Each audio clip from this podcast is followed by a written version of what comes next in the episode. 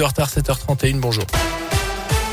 Bonjour Jérôme, bonjour à tous. Elle a une cet incendie cette nuit à Saint-Chamond. Ça s'est passé juste avant 5 heures ce matin dans un appartement boulevard François Delay. Le feu est parti au troisième des 15 étages de cet immeuble. Son occupante, une femme de 68 ans, a été gravement brûlée, transportée en urgence absolue à l'hôpital nord de saint Quatre autres personnes ont été prises en charge, légèrement intoxiquées par les fumées. Les autres occupants avaient eux évacué l'immeuble avant l'arrivée des secours. Six accusés devant les assises de la Loire cette semaine. Ils sont jugés pour tentative d'extorsion avec violence et séquestration. C'était en juin 2017 à Bonson. Ils avaient notamment frappé la victime avec une boule de pétanque pour lui voler son argent.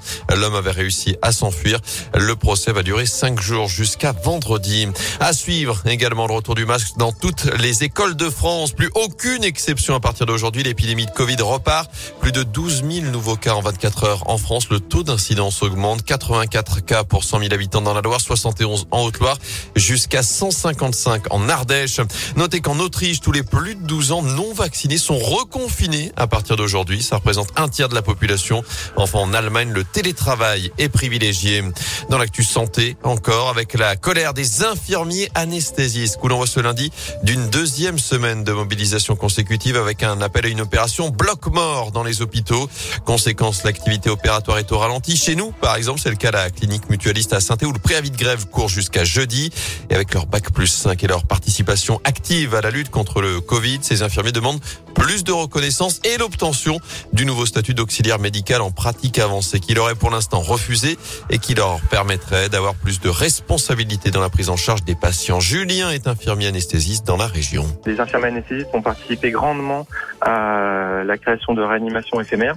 On n'en a jamais parlé, tout le monde a parlé de la réanimation, ok, mais la réanimation a été armée par des infirmiers anesthésistes.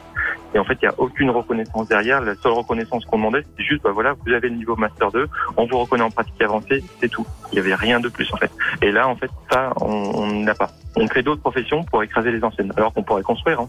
Alors, les infirmiers anesthésistes ne sont pas contre les IPA. on veut juste être reconnu en auxiliaire médical de pratique avancée.